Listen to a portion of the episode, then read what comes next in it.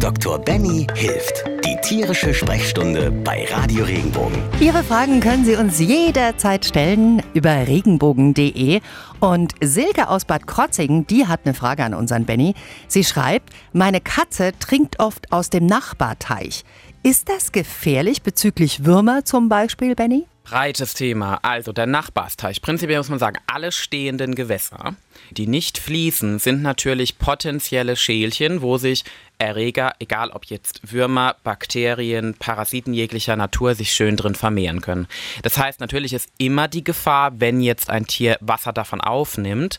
Meistens nehmen die das auf, weil das irgendwie schmeckt das Ding gut. Ich habe es noch nicht herausgefunden, aber es ist so ein bisschen ein algischer Geschmack scheinbar, so ein bisschen mineralstoffreich. Aber da ist immer die Gefahr, dass sich das Tier was einfangen kann. Also klassisches Beispiel ist auch die nette Pfütze, die seit Wochen in der Ecke steht und da dringt der Hund dran und dann holt er sich die sogenannte Leptospirose, gegen die man man ja natürlich auch impfen sollte, aber das ist ähm, so einer der wichtigen Aspekte.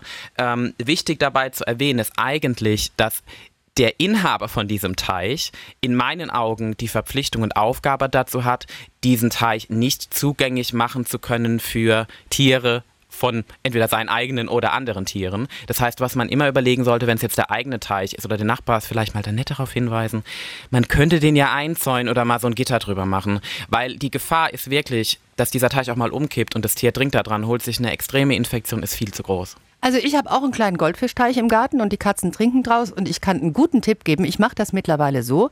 Ich gieße meine Blumen mit dem Eimer Wasser aus dem Teich, mache den immer so um die halb leer und dann kommt jeden Tag frisches Wasser rein. So weiß ich, dass meine Blumen gegossen sind. Und im Teich ist immer wieder frisches Wasser. Reicht das? Du machst so eine Sekundärverwertung, weil du sozusagen den, den Code von den, von den Goldfischen dazu benutzt, deine Pflanzen zu düngen. Saugeile Idee. Wenn dir der Podcast gefallen hat, bewerte ihn bitte auf iTunes und schreib vielleicht einen Kommentar. Das hilft uns sichtbarer zu sein und den Podcast bekannter zu machen. Dankeschön.